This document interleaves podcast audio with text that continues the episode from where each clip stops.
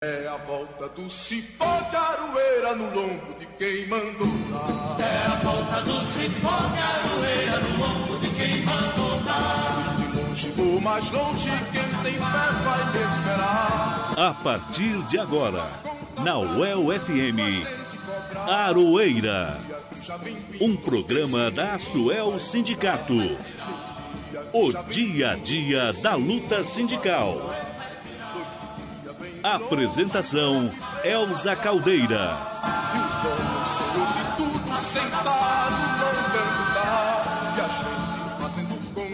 Boa tarde, ouvintes da Rádio El FM. Estamos começando agora a edição de número 96 do Aroeira, o informativo radiofônico da Asuel Sindicato e do Sindiprol Aduel. Fazendo conta Queremos começar saudando o nosso editor Pedro Carvalho, que comanda a técnica de som de hoje. Você que tem vontade de enviar mensagens para o Aroeira, saiba que nós queremos muito a sua participação. Manda mensagem para gente no WhatsApp 991851976 ou pelo e-mail jornalismoaçuel@gmail.com. Para acessar os programas anteriores, basta você entrar no site da UEL FM, clicar em programação, em seguida em Aroeira e escolher o programa que você quer ouvir. E vamos aos destaques desta edição. Reitores das universidades públicas do Paraná acreditam que governo não vai cortar as horas extras, mas o Estado ainda não recuou da medida. Superintendente do HU, Vivian Feijó, afirma que o hospital teve 100% dos leitos de UTI ocupados na última semana. Coletivo de sindicatos promove live sobre Covid-19 em Londrina e especialistas temem pelo colapso no sistema de saúde. No boletim do Sindipro Aduel, Guilherme Bernardi fala sobre o novo ataque do governo Ratinho Júnior aos servidores, o projeto de lei 19, que acaba com as promoções e progressões. E você não pode perder mais uma coluna Matula do Direito com o professor Reginaldo Melhado e também a nova edição do informativo Central do Brasil. Você está ouvindo o programa Aroeira, o dia a dia da luta sindical. E vamos às notícias. Os reitores das sete universidades estaduais do Paraná se reuniram na última terça-feira com os técnicos da assessoria da Comissão Política Salarial, a CPS, responsável pela análise, autorização e concessão de horas extras para os servidores estaduais. Durante a reunião, os reitores expuseram as razões que levaram as instituições a solicitar o quantitativo de horas para 2020 para atender a carga de trabalho nos hospitais universitários, os HUs, por conta da pandemia do novo coronavírus. O reitor Sérgio Carvalho explica para a gente como foi a reunião com os demais reitores. Nós tivemos é, uma reunião dos reitores com é, o representante da Casa Civil junto à CPS, Fizemos um entendimento que a Casa Civil vai trabalhar para a aprovação das horas extras das universidades, para que nós não tenhamos nenhum problema de legalidade na execução das horas extras, dado que o prejuízo em não aprovar será muito grande. E estamos esperando uma reunião da CPS para a semana que vem, para verificar se de fato o colegiado da CPF, que é composto por um conjunto de secretários é, de Estado, efetivamente aprovem as horas extras das universidades, em especial as horas extras das universidades é, associadas às atividades de saúde, que são seus HUs, são suas clínicas odontológicas, é, são seus HVs, em especial atividade de saúde de manutenção do campus no combate à epidemia de dengue. Ainda, de acordo com Sérgio Carvalho, a solicitação das universidades recebeu apoio de várias lideranças estaduais. Vale lembrar que na semana passada o Conselho de Administração da UEL aprovou a suspensão do pagamento das horas extras a partir do dia 16 de dezembro, em virtude da Secretaria da Fazenda do Paraná não ter autorizado o quantitativo para manter os serviços essenciais. O impacto deverá reduzir serviços no HU, responsável por 75% do quantitativo de horas extras em 2020, tudo por causa da pandemia. Já vem vindo que esse mundo vai. Acabamos de falar que o hospital universitário será um dos setores mais prejudicados caso o governo não volte atrás na medida que prevê o corte de horas extras para os servidores da UEL. A superintendente do HU, Vivian Feijó, disse aqui no Arueira semana passada que espera que o governo faça os pagamentos das horas extras para evitar mais prejuízos no atendimento à população. Ela lembra que nesta semana o governo autorizou a reativação de 45 leitos que haviam sido desativados. Segundo Vivian Feijó, nos últimos dias, 100% dos leitos do HU foram ocupados, causando muita preocupação, principalmente por causa dos casos da Covid-19 que não param de crescer. É importante dizer que a pandemia não acabou. Nós tivemos uma fase de diminuição, né, ou seja, um platô na questão da incidência da doença na comunidade e nos últimos 15 dias nós estamos observando um crescimento exponencial, desde a taxa de positividade dos exames feitos no nosso ambulatório e até mesmo na nossa taxa de ocupação de leitos. A nossa UTI nos últimos quatro dias ela vem oscilando entre 85% e 100% de ocupação Estamos tendo demanda reprimida no pronto-socorro e de forma bastante assertiva, o governo do estado nos contactou através da sua diretoria, da CESA, e solicitou a reativação dos nossos leitos. Nós estamos reativando, então, 10 leitos de UTI que já estavam prontos, mas precisamos de toda a logística necessária ao aporte de recursos humanos. E, acima de tudo, se faz importante ressaltar que a prevenção ainda é o melhor mecanismo né, de proteção da vida das pessoas. Então, que as pessoas evitem aglomerações desnecessárias. Todos nós sabemos que a questão social relacionada ao trabalho se faz importante, mas que o uso da máscara seja respeitado, a higienização das mãos, o uso de álcool gel e as aglomerações exacerbadas, para que a gente possa dar conta da demanda hoje das pessoas contaminadas, né? A exemplo do que eu disse em relação aos positivos, ontem nós batemos o recorde de positividade, com mais de 30% de positividade em todos os exames realizados no nosso ambulatório. Sobre o pagamento das horas extras, Vivian Feijó acredita que as negociações estão sendo feitas pelos reitores do Estado e que acredita que o governo vai voltar atrás e que deverá revogar o corte do pagamento das horas extras. Música e resistência. Quando as relações de trabalho se transformam em canções. E hoje, no nosso quadro Música e Resistência, vamos ouvir a linda canção Roda Viva, que foi composta para a peça de teatro homônima, também escrita por Chico Buarque. O enredo não era político e falava sobre um artista manipulado e engolido pela indústria cultural. Então, vamos ouvir Roda Viva com Chico Buarque de Holanda.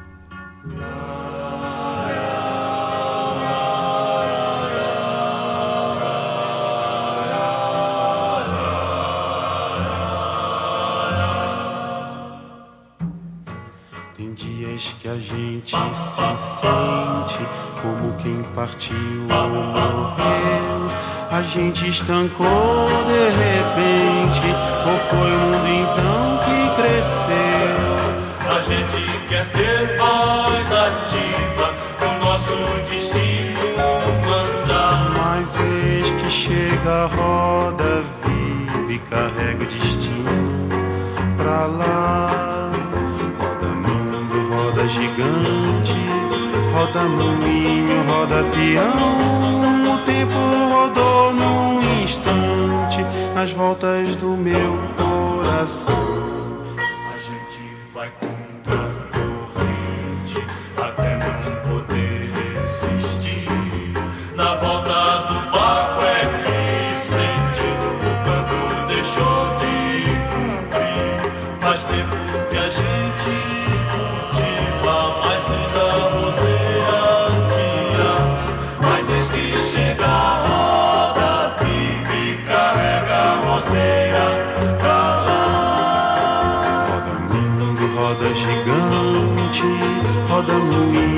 Roda peão. O tempo rodou num instante nas voltas do meu coração. A roda da saia mulata não quer mais rodar, não senhor. Não posso fazer serenata, a roda de samba acabou. A gente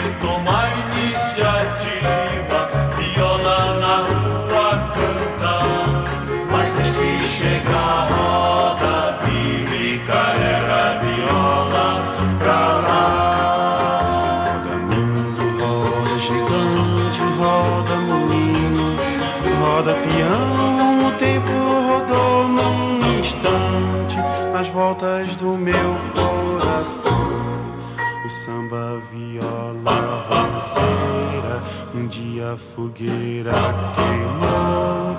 Foi tudo ilusão passageira que a brisa primeira levou. No peito a saudade cativa faz força pro tempo parar. Mas eis que chega a roda, vive carrega a saudade pra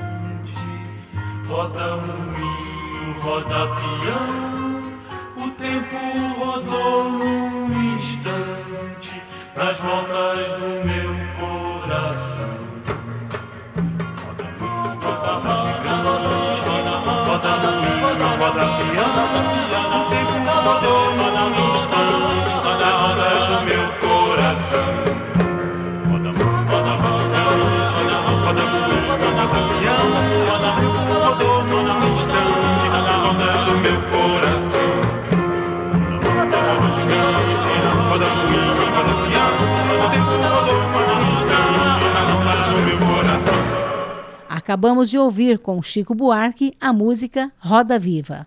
Você está ouvindo o programa Aroeira, o dia a dia da luta sindical. O colapso no sistema de saúde de Londrina foi um dos principais temas abordado na live sobre a Covid-19, promovida na última quinta-feira, dia 3, pelo Coletivo de Sindicatos de Londrina. Participaram da live a promotora dos direitos à saúde, Suzana Lacerda, o médico sanitarista e ex-secretário estadual de saúde, Gilberto Martim, a professora do Departamento de Saúde Coletiva da UEL, Marcele Nobre de Carvalho, e a mediação ficou por conta do presidente do Conselho Municipal de Saúde e diretor do Sindpreves Paraná, Lincoln Ramos da Silva. Na pauta, o aumento de casos de coronavírus, testagem, o risco das aglomerações, a flexibilização do comércio, falta de leitos, entre outros temas. Vamos começar apresentando a fala da doutora Suzana Lacerda. Para mim foi um grande prazer é, participar dessa live, é, cuja iniciativa foi é, do coletivo, um debate sobre a pandemia, até para que eu pudesse esclarecer à população o papel do Ministério Público. No começo da pandemia, o Ministério Público entrou com a ação, essa ação foi vista só como é, fechamento, abertura do comércio e na verdade não era isso. A, essa ação ela visava uma série de coisas, uma preparação em termos de sumo, recursos humanos, teste, é, uma análise, plano de contingência, quando nós tivermos no momento da pandemia A, B, C, D, E, o que é que nós vamos fazer, enfim. É, e agora, nesse momento que nós estamos num momento pior do que o início da pandemia, essa ação ela foi extinta pelo judiciário, cujo argumento principal é que o judiciário é, não poderia se miscuir, vamos dizer assim, se meter é, na gestão pública é, no tocante à administração é, da pandemia, é, o que o Ministério Público entende como um equívoco, é, na medida em que há dados é, científicos demonstrando que nós não estamos é, num momento em que deveria ter uma flexibilização é, nesse nível que nós estamos, e ainda assim ela existe, nós estamos tendo uma proliferação é, da doença dessa forma, e estamos chegando não só no esgotamento de leitos, mas no esgotamento de recursos humanos, e daqui a pouco nós vamos poder falar no esgotamento de insumos porque ninguém lá em março poderia achar ou esperar que essa pandemia se arrastasse da forma como ela está se arrastando. Doutora Suzana Lacerda, promotora dos direitos à saúde. Outro ponto muito importante que todos que participaram da nossa live, é, da live ontem, foi que o, o critério é, para flexibilização ou não, para medidas ou não, é, não pode ser um número de leitos, porque nós, nós estamos vendo um afastamento dos profissionais de saúde. É, em determinado momento, até um abandono, uma deserção por um, um cansaço, exaustão, doença, a falta de profissionais e é um momento em que não haverá mais como criar leitos por absoluta impossibilidade da criação desses leitos. Os leitos são finitos, os recursos humanos são finitos e, e nós, nós estamos vendo uma proliferação muito rápida de doentes e o aumento da doença é, de maneira muito rápida. Outro ponto muito importante que foi discutido aqui não, não se diz que os dados veiculados eles não são verdadeiros, mas da forma que eles são veiculados, eles não informam a população. Porque quando a população abre o boletim do município e vê, por exemplo, 44 internados, ali não fica claro que esses 44 internados, eles só se referem ao número de internados que residem em Londrina, mas não ao número de internados totais, porque o Hospital Universitário de Londrina, ele recebe toda a população da macro-região, que são cerca de 1 milhão e 800 mil habitantes. Doutora Suzana Lacerda, promotora dos direitos à saúde. Então, na verdade, é, essa semana que passou, nós tivemos a ocupação total do hospital universitário, que não só é referência para a Covid, como para algumas é, doenças que só o hospital universitário é referência na macro-região. Então, nós caminhamos para um colapso. É, é importante que a população saiba disso. A grande preocupação é, que nós temos é que as pessoas parece que não querem saber da pandemia e como provocar nas pessoas empatia, solidariedade. É, penso que há uma falta de é, comunicação por parte do poder público em dizer para a sociedade da gravidade da situação, mas há também um, uma terceirização por parte da, da sociedade em se responsabilizar pela situação atual é, que nós estamos, em cada um fazer a sua parte. É, em usar máscara, em as etiquetas sociais, em, em, de higiene sociais, em não aglomerar e muita gente reclamando numa situação confortável. A gente tem que pensar que tem grande parte da população que não tem uma casa confortável, que está numa situação de desemprego, que se permanecer no interior da sua própria casa estaria numa situação de não ventilação, de aglomeração. É, então é preciso que a gente tenha solidariedade, pense no coletivo, pense no outro preserve a sua própria saúde, a saúde dos seus familiares e a saúde da coletividade.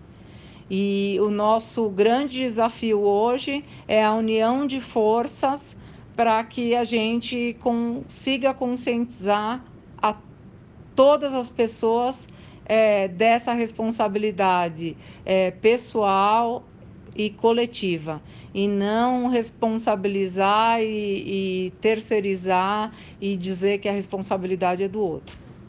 O médico sanitarista e ex-secretário estadual de saúde, Gilberto Martim, falou sobre os riscos das aglomerações e a necessidade de união dos governos municipal, estadual e federal na elaboração de uma programação de atividades que envolvam o distanciamento social.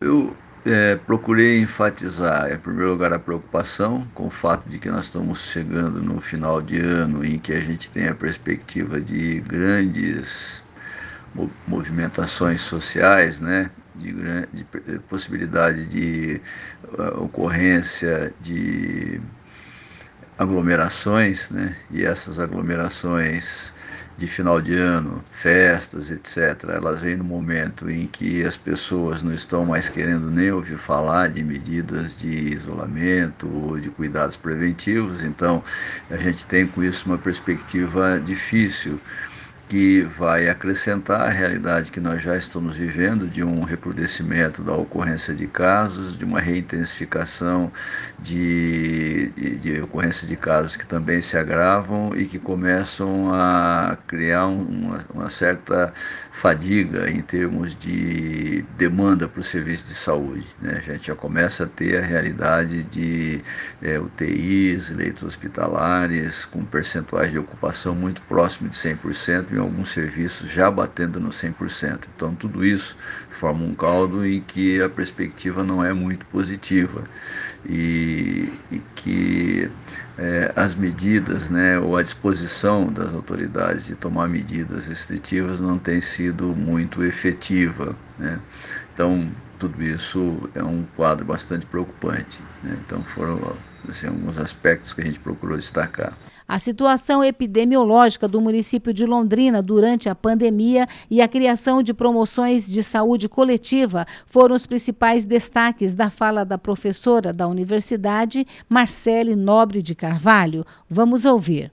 Acho que os principais pontos de destaque da minha fala na live de ontem foi a trazer alguns dados sobre a situação epidemiológica né, do município de Londrina, principalmente destaque para uh, a eficiência com que a gente promoveu né, o achatamento da curva epidemiológica, né, nós seguramos os casos, seguramos a subida de casos no início dessa pandemia, né, e principalmente o destaque de que em alguns momentos por força da, do relaxamento né, e do aumento da circulação de pessoas na cidade, acabou sim aumentando o número de casos e com o aumento do número de testes também as positivações, né? Não é, não é um problema a gente estar tá fazendo teste, muito pelo contrário. A gente deveria estar tá fazendo testagem em massa, rastreio de contato, né?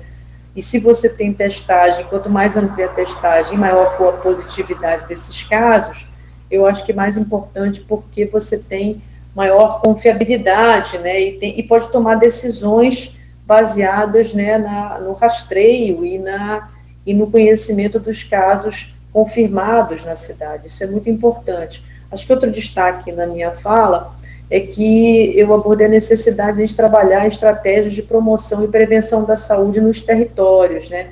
Não dá para trabalhar só com taxa de ocupação de leito, esperar o paciente agravar, a gente precisa cuidar das comunidades, principalmente das comunidades mais vulneráveis. Então, a redução da circulação de pessoas na cidade tem que estar aliado, portanto, a estratégias de sobrevivência dessas populações. Já o presidente do Conselho Municipal de Saúde, Lincoln Ramos e Silva, afirmou que o debate foi oportuno porque trouxe importantes informações sobre a pandemia em Londrina. Acho que o debate foi muito bom, foram apresentadas ideias importantes.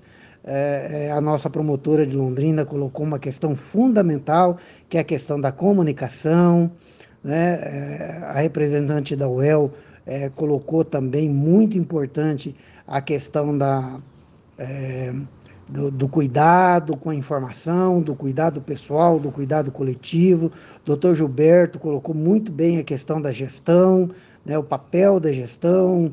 Então, assim, foi um debate rico, importante, um momento é, é correto, inclusive, oportuno. É, eu, particularmente, só tenho a agradecer pelo coletivo aí, por, por me propiciar a oportunidade de ser mediador desse debate. Então, esperamos que, em, em no menor, curto de pra, pra, menor prazo possível, possamos é, realizar outras atividades que contribuam com, com esse debate. A live promovida pelo Coletivo de Sindicatos de Londrina está disponível na página do Facebook do coletivo. Você está ouvindo o programa Aroeira, o dia a dia da luta sindical. E os professores do Paraná continuam lutando pela revogação do edital 47, que prevê, entre outras coisas, a realização de uma prova para a contratação dos professores do PSS. Nesta semana, a Secretaria Estadual de Educação adiou a prova, que seria no dia 13, para o dia 20 de dezembro, o que não mudou muito, pois os riscos de contaminação pela Covid-19 continuam, como explica o diretor jurídico da PP Londrina. Londrina, Rogério Nunes da Silva. Infelizmente, o governo do estado do Paraná, na figura do governador Ratinho Júnior e do secretário de Educação Renato Feder, insistem em aplicar a prova de seleção dos professores temporários PSS no dia 20 de dezembro. Anunciou-se né, o possível adiamento da prova do dia 13 para o dia 20, como, isso de, como se isso de fato fosse amenizar aquilo que há tempos nós da PP Sindicato temos denunciado. A pandemia se agrava no estado do Paraná, em, nas grandes regiões e nas grandes cidades do estado. Já se indica ter falta de leitos de UTI para atender os casos de Covid. E o governador Ratinho e o secretário Feder insistem no absurdo de aplicar uma prova presencial nesse cenário da pandemia. Cabe destacar que nós temos acompanhado com preocupação e tomado as medidas possíveis nesse cenário. O Ministério Público do Estado do Paraná recomendou que o governo do estado cancelasse a prova e, numa manobra para enganar o Ministério Público no Estado, o secretário e o governador indica fazer a prova no dia 20 essa decisão contraria aquilo que o próprio governo tem dito, né, com as medidas do toque de recolher, a necessidade das medidas de distanciamento e de isolamento social. É uma, né, assim, é é preocupante né, que esse processo de privatização, mercantilização, uma empresa contratada por 4 milhões para fazer a prova, esteja acima da vida dos paranenses e paranenses envolvidas com esse processo. Esperamos né, que as medidas adotadas pela APP, pelo Ministério Público, né, tenham efetividade na garantia da preservação da vida dos professores e professoras PSS envolvidas, daqueles que vão ser mobilizados e mobilizadas para a efetivação dessa prova. Por conta disso, a PP tem dito que a prova, que o edital 47 precisa ser revogado e que o governo do estado precisa parar de tomar essas medidas que precarizam ainda mais as condições das escolas públicas no estado do Paraná. E chegou a hora de mais uma matula do direito com o professor Reginaldo Melhado.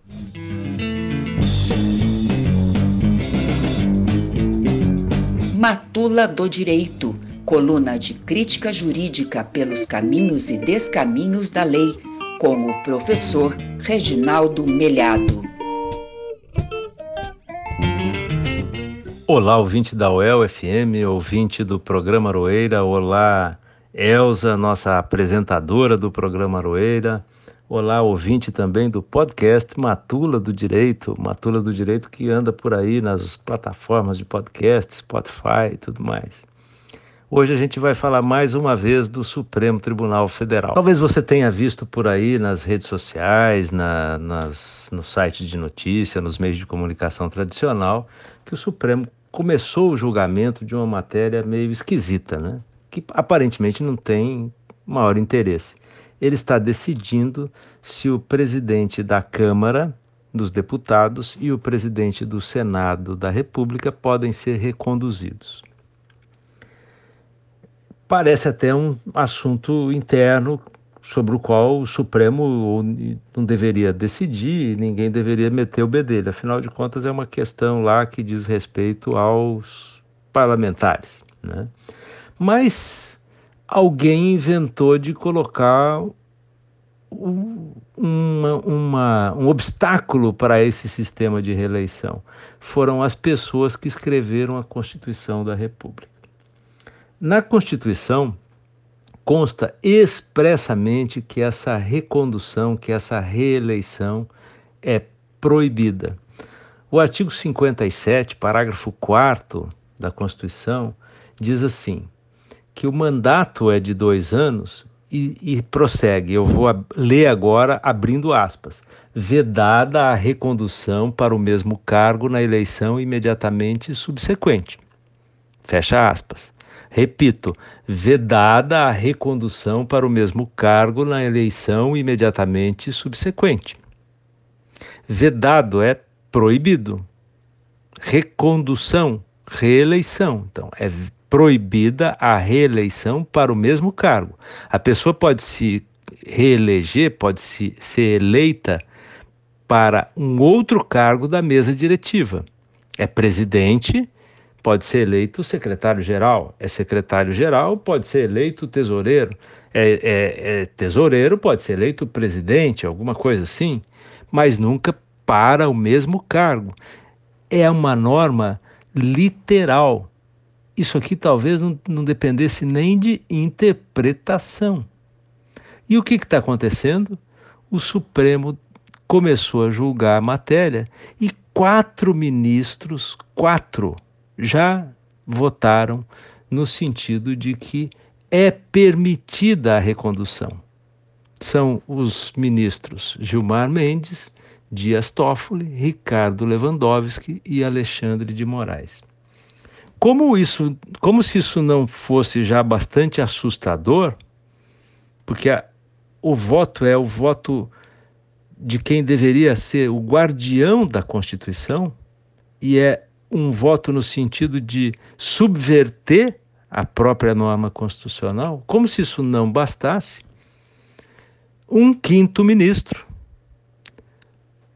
Nunes Marques, votou a favor da possibilidade de reeleição apenas do senador Davi Alcolumbre, que é o presidente, claro, do Senado Federal votou no sentido de que é, o deputado Maia não pode ser reconduzido para o mesmo cargo. O deputado Rodrigo Maia, então, não pode. O senador Alcolumbre pode ser reeleito para o mesmo cargo. É estranho porque, segundo os analistas políticos, o senador Alcolumbre é um fiel aliado do presidente da República, enquanto o deputado Rodrigo Maia é um notório desafeto do mesmo presidente da República, Jair Bolsonaro. E curiosamente, o voto do ministro Nunes Marques, o mais novo da corte, escolhido recentemente pelo próprio presidente da República, é exatamente no sentido de permitir a recondução de um aliado do presidente e vedar a recondução de um desafeto do presidente. Ele tem uma argumentação que é até consistente se Rodrigo Maia fosse reeleito, ele ocuparia o cargo num, numa terceira legislatura. Perdão, numa terceira legislatura, não, num terceiro mandato. Numa segunda legislatura, num terceiro mandato. O que é assustador. Mas, de qualquer forma, é assustador imaginar que o, o Supremo possa construir uma, um malabarismo hermenêutico a ponto de concluir pelo inverso do que diz a Constituição. Isso é mais ou menos o que o Supremo já fez quando permitiu a terceirização em atividade fins das empresas, destruindo direitos dos trabalhadores, quando estabeleceu que o prazo prescricional do fundo de garantia não seria mais de 30 anos, passaria a ser de apenas 5 anos, em prejuízo dos trabalhadores. Foi assim também quando o Supremo decidiu restringir o direito de greve dos servidores públicos, quando é, limitou a garantia de emprego dos, dos trabalhadores de empresas públicas, de estatais, dizendo que eles não teriam nenhuma nenhum, nenhum direito especial, bastaria uma motivação para que fossem despedidos sem justa causa, e um rosário de inúmeras outras situações em que o Supremo constrói teses que se afasta da literalidade da lei e permite um voo absolutamente é, impensável, imprevisível. Dizer, os ministros decidem o que é a Constituição sem nenhuma preocupação com o próprio texto constitucional. Isso, ouvinte, é nada mais, nada menos do que chocante. Vamos ver como essa história acaba, mas é absolutamente previsível que, conseguindo mais um único voto, a tese da reeleição acabe passando, pelo menos, para a presidência do Senado da República. Vamos ficar atento, vamos ver e vamos vamos rir para não chorar. É isso, até a próxima semana. E o Arueira traz agora mais uma matéria que fala sobre os desmandos do governo Ratinho Júnior contra os servidores. A bola da vez é o risco da extinção das promoções e progressões. Mas quem vai explicar melhor isto para gente é o jornalista Guilherme Bernardi, em mais um boletim do Sindiprol Aduel. Boletim do Sindipro Aduel. Olá, Elza, Pedro, pessoal da Rádio FM ouvintes, espero que vocês estejam bem e com saúde. E depois de uma semana com notícias boas, né? Na semana passada nós falamos da conquista dos professores da base do Sindipro Aduel, que vão receber valores cobrados indevidamente entre os anos de 2005 e 2010 Voltamos aqui com a nossa rotina no estado do Paraná e no Brasil, que é o ataque dos governos ao funcionalismo público. Dessa vez, no apagar do, das luzes do ano de 2020, esse ano atípico né, e agravado pela pandemia da Covid-19, o governo do Paraná de Ratinho Júnior enviou um projeto de lei, o de número 19 de 2020, para a Assembleia Legislativa do Paraná. Esse projeto, se for aprovado, basicamente acaba com direitos das servidoras e dos servidores, como as promoções e as progressões, que é importante lembrar, estão bloqueados por decreto nesse momento e o governo está enviando um projeto de lei que basicamente acaba com eles enquanto um direito dos servidores e das servidoras que conquistam com o tempo e com a qualificação. Para falar um pouco mais sobre esse projeto de lei e outros ataques que ele representa ao funcionalismo público como um todo, eu conversei com o Ronaldo Gaspar, que é presidente do Sindipro Aduel e professor do Departamento de Ciências Sociais da UEL. Ronaldo, como a gente poderia resumir esse projeto de lei 19 de 2020? Mais uma vez, chegando o final do ano e, portanto, perto do recesso parlamentar, o governo de Ratinho Júnior é, apresenta um projeto de lei, no caso agora um projeto de lei complementar 19/2020, que ataca de modo violento os servidores públicos.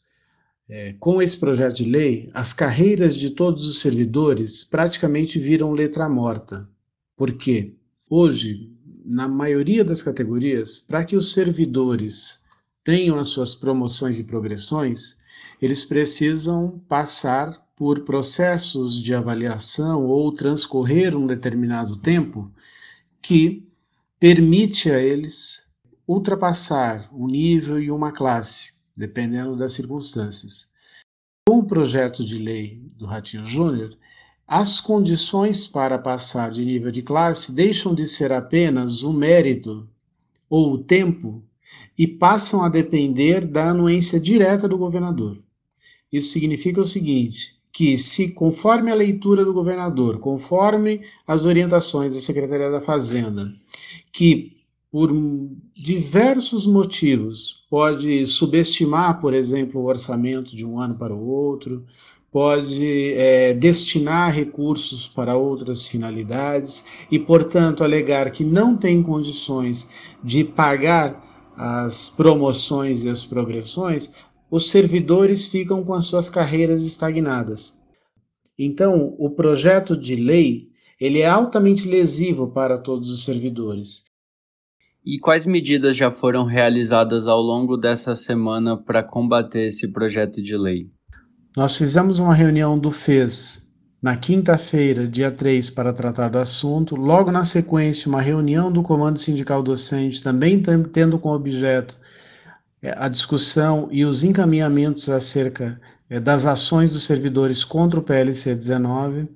Fizemos também uma reunião é, da base do Pro Aduel na sexta-feira para tratar do tema e encaminhamos algumas ações com o objetivo de é, enfrentar mais esse ataque do governo Ratinho Júnior.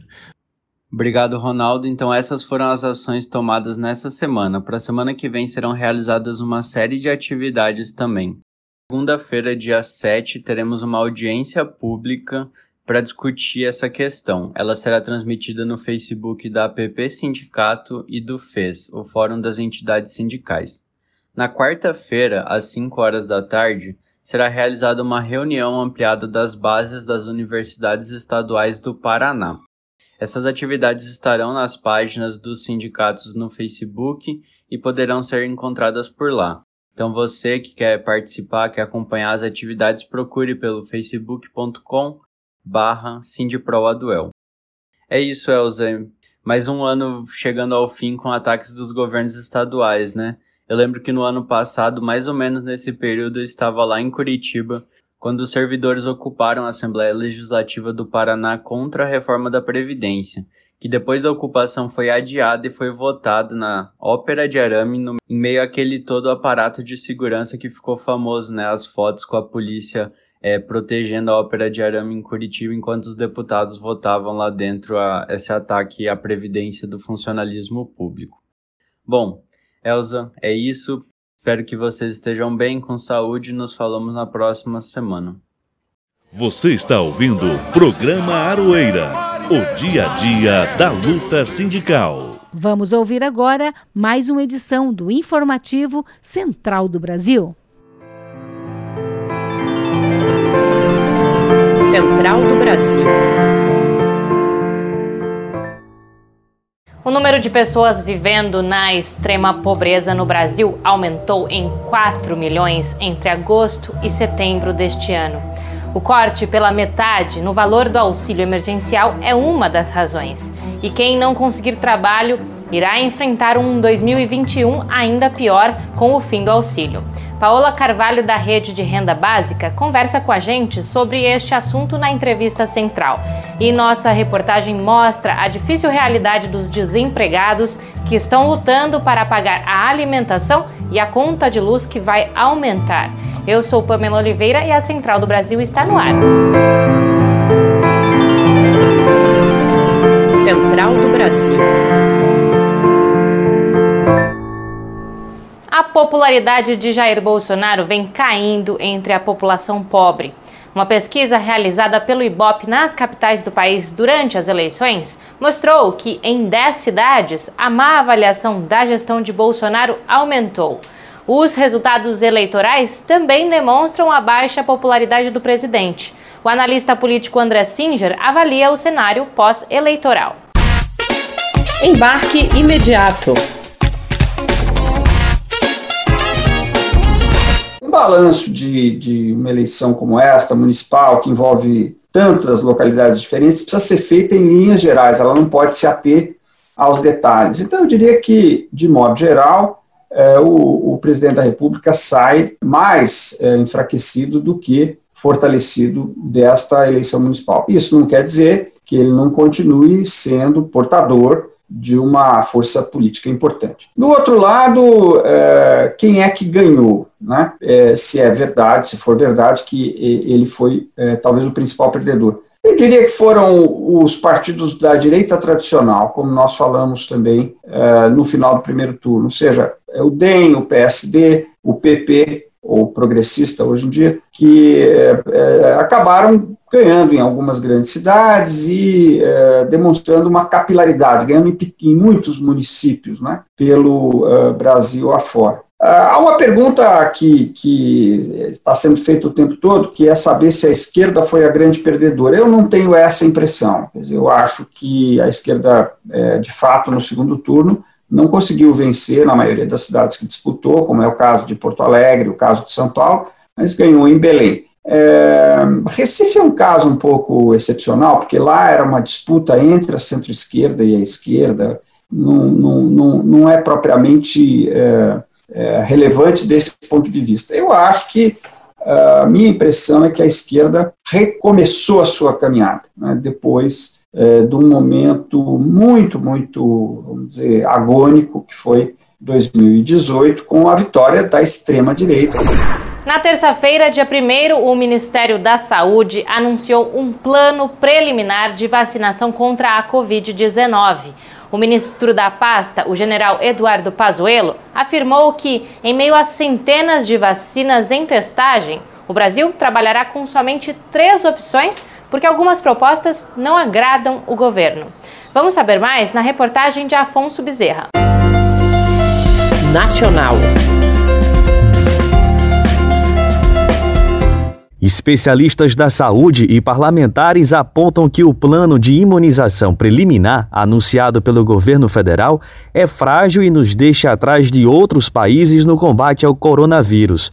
Entre os pontos destacados, eles apontam a fragilidade atual do Programa Nacional de Imunização, o PNI, a ausência de um conjunto diverso de vacinas e de uma comunicação coordenada do Ministério da Saúde. Gulnar Azevedo, presidente da Associação Brasileira de Saúde Coletiva, adverte que o desmonte em curso do Programa Nacional de Imunização pode prejudicar a logística da vacinação contra a Covid esse PNI vem sendo desmontado. A gente diz o seguinte: o plano está incompleto, o plano apresentado precisa melhorar, precisa ser aperfeiçoado, há necessidade de garantir acesso à vacina a todos esses grupos prioritários. Mas o Programa Nacional de Imunização não está com estrutura hoje para poder manter o que já foi. E uma das maiores críticas, falta estratégia de comunicação, de campanha. Outro ponto frágil do plano anunciado é a politização e, por consequência, atraso na compra das vacinas. O ex-ministro da Saúde, deputado federal Alexandre Padilha, adverte que esta indefinição inviabiliza a execução do plano e a variedade de tipos de vacina adquiridos. O Brasil tem um leque de opções de incorporação de vacinas no Sistema Único de Saúde, vai fazer toda a diferença para fazermos um programa robusto de vacinação. E não é essa a opção do Ministério da Saúde, porque ele não age para antecipar essa compra, ele não se antecipa para isso. E agora é hora de dar uma paradinha na cultura. Para atualizar a sua lista de músicas, fique atento às dicas culturais da filósofa de São Paulo, Karina Martins. Parada Cultural. Para começar, trago uma banda carioca chamada El Efecto, que tem uma mistura de diversos gêneros musicais com base de rock. Suas músicas são bem eletrizantes e com grande crítica social.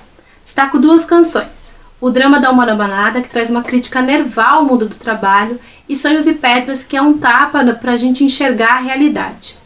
Ainda no campo da música, destaco Zé Manuel, um músico pernambucano simplesmente maravilhoso e que ele nos abraça em suas canções. É um verdadeiro afeto de ancestralidade, num balé muito dançante de alma, luta e resistência. Entre maio e outubro deste ano, 3 milhões e 600 mil pessoas ficaram desempregadas.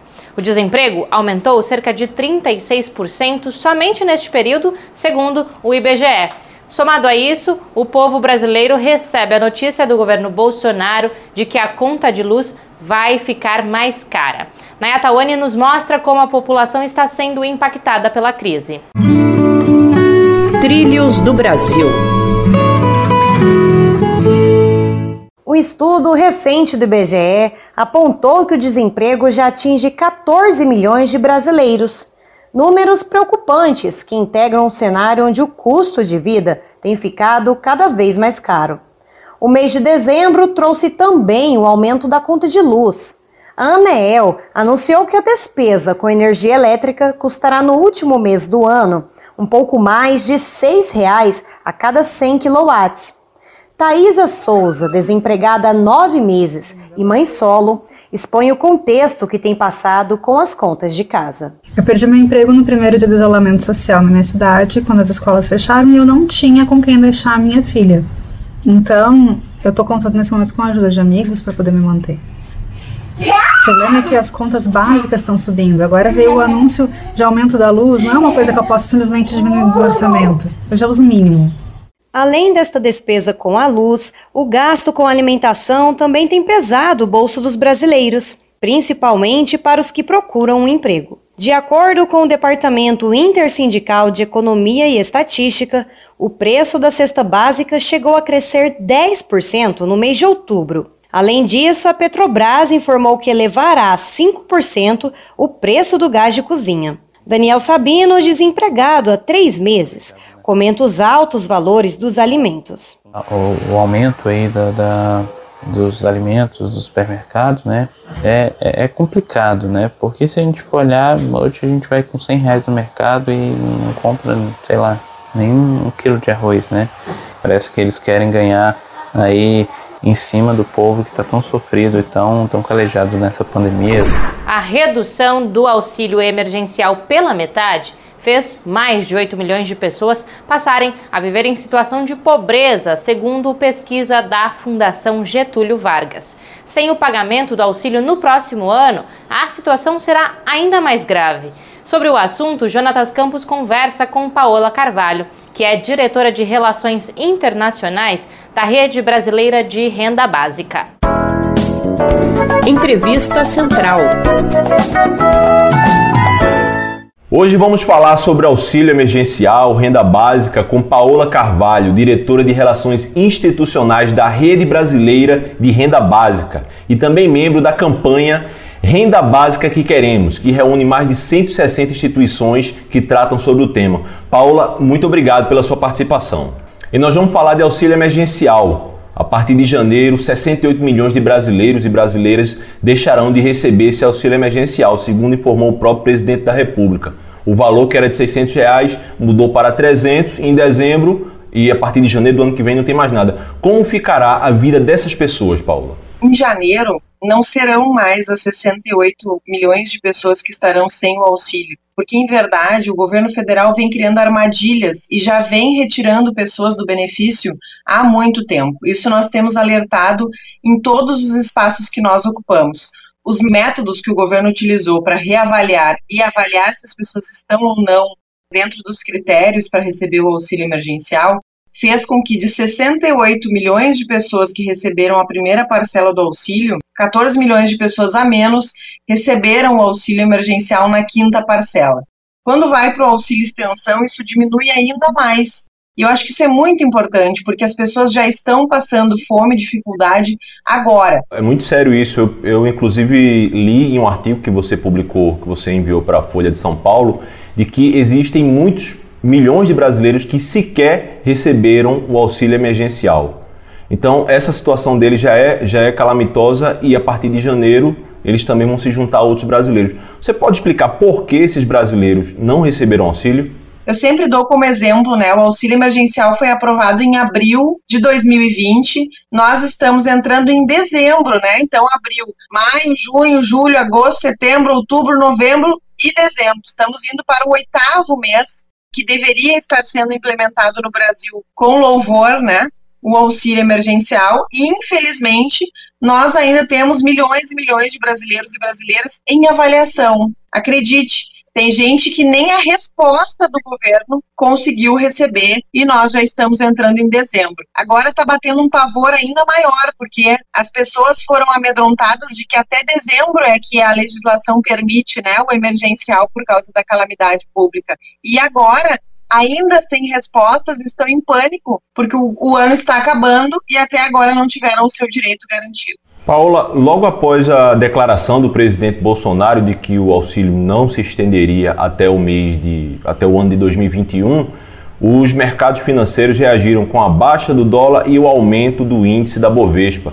E o noticiário disse que era por conta do anúncio do, do governo de que ia acabar com o auxílio. Por que o mercado financeiro é contra o auxílio emergencial para a população brasileira? Na verdade, eu acho que pela primeira vez na história do Brasil, a gente conseguiu desmistificar algumas coisas. Entre elas, eu, não, eu tenho muita tranquilidade em dizer isso, e as pesquisas que foram feitas também nos ajudam a comprovar que o que eu estou dizendo não é uma loucura, que, em verdade, só não fechou mais negócios, só não fechou mais mercados, mais ferragens, mais é, pequenos negócios nas comunidades e nas cidades, porque o auxílio emergencial existe. E a gente vem dizendo o seguinte: olha, o mercado capitalista devia levantar as mãos para o céu e ser o primeiro defensor do, da renda básica. Por quê? Renda na mão do povo, o Bolsa Família nos mostrou isso. A cada um real investido no Bolsa Família, é 1,78 que faz a economia girar. Paula, um estudo da FGV aponta que a redução de 300 reais do auxílio emergencial já aumentou o número de pessoas em situação de pobreza. O que essa queda representa na vida cotidiana das pessoas?